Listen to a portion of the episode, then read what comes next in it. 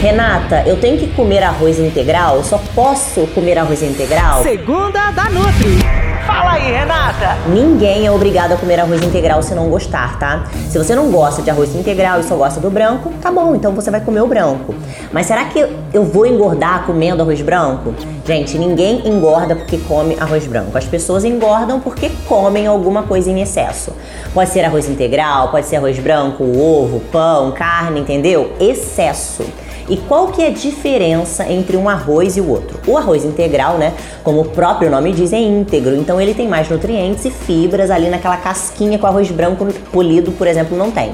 E consequentemente ele tem menor índice glicêmico, isso aí é um fato. Agora, se isso é divisor de águas dentro de um processo de emagrecimento, não é, porque ninguém come um prato de arroz branco puro sozinho todo mundo coloca, coloca ou pelo menos deveria colocar, né, vegetais, proteína, carne, frango, peixe, e isso tudo a gente adiciona no prato aí junto com o arroz branco. Isso tudo vai diminuir a velocidade de absorção, fazendo com que a carga glicêmica do prato seja menor. Então pensem nisso, né? O problema não é o arroz branco, jamais em tempo algum. O problema é a quantidade desse arroz branco e o que, que eu vou colocar no prato para acompanhar esse arroz.